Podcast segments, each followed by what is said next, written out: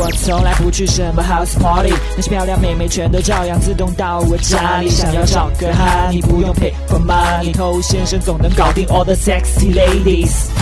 嗨，各位好，我是头先生。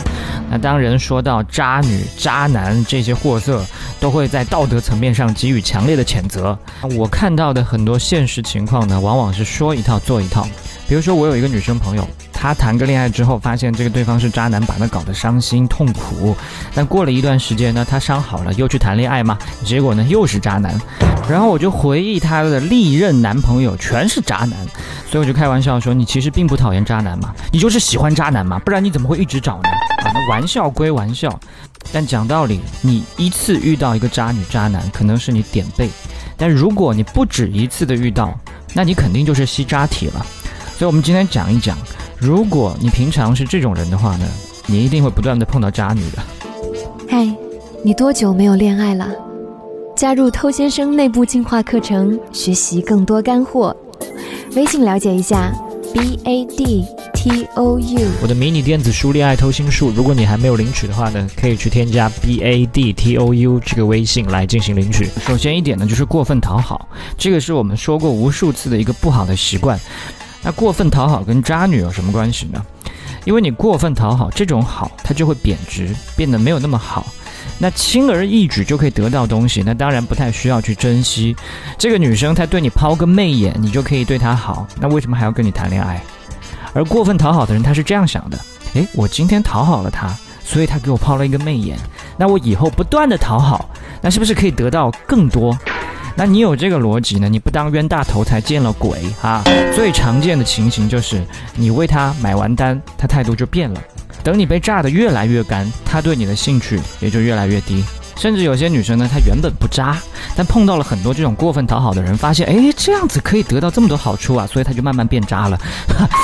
所以很多舔狗呢，他是渣女制造机。好，第二点，性格懦弱。一个性格懦弱的人，平时跟人相处的时候都不敢说话太大声，但如果他再遇到自己喜欢的女神，那那个画面简直就不堪设想。恰巧这个女生她又有渣的属性，那你十有八九就要进入舔狗模式。女神跟你要红包，你给不给啊？啊，你舍不得，但是想到万一她生我气怎么办？你还是乖乖的给了，而你不给。然后女神呢，她又骂你小气啊，你又受不了了，怎么能被女神骂我小气呢？所以你还是忍着脾气给了。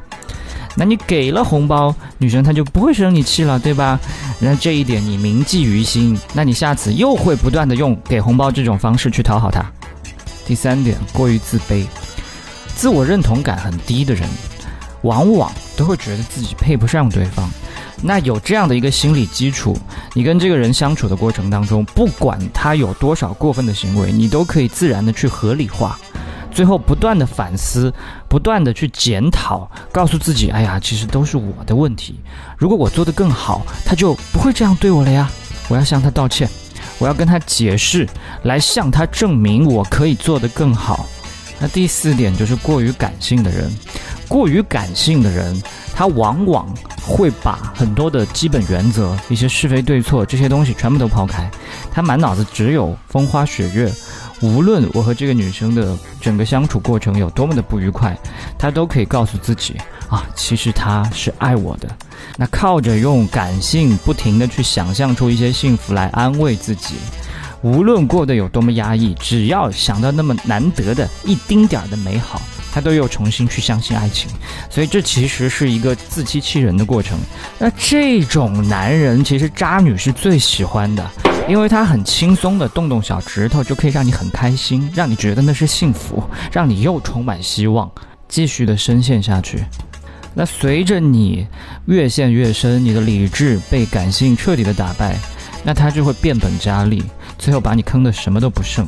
我想很多人听到这里已经开始对号入座了，哇，全都中怎么办啊？其实呢，一辈子这么长，你在恋爱的道路上遇到渣男渣女的可能性实在是太高了。不过这些人的出现也是对你有所帮助的，他至少提升了你的见渣能力。你早些遇到，也可以早一些对这种渣男渣女免疫，以后再碰到渣渣的时候，你就能一眼辨出，不被他们坑，还把他们反杀。所以遇到渣渣不用怕，这些都是来试炼你人生的。我是头先生，今天就跟你聊这么多吧。把节目分享给你身边单身狗，就是对他最大的温柔。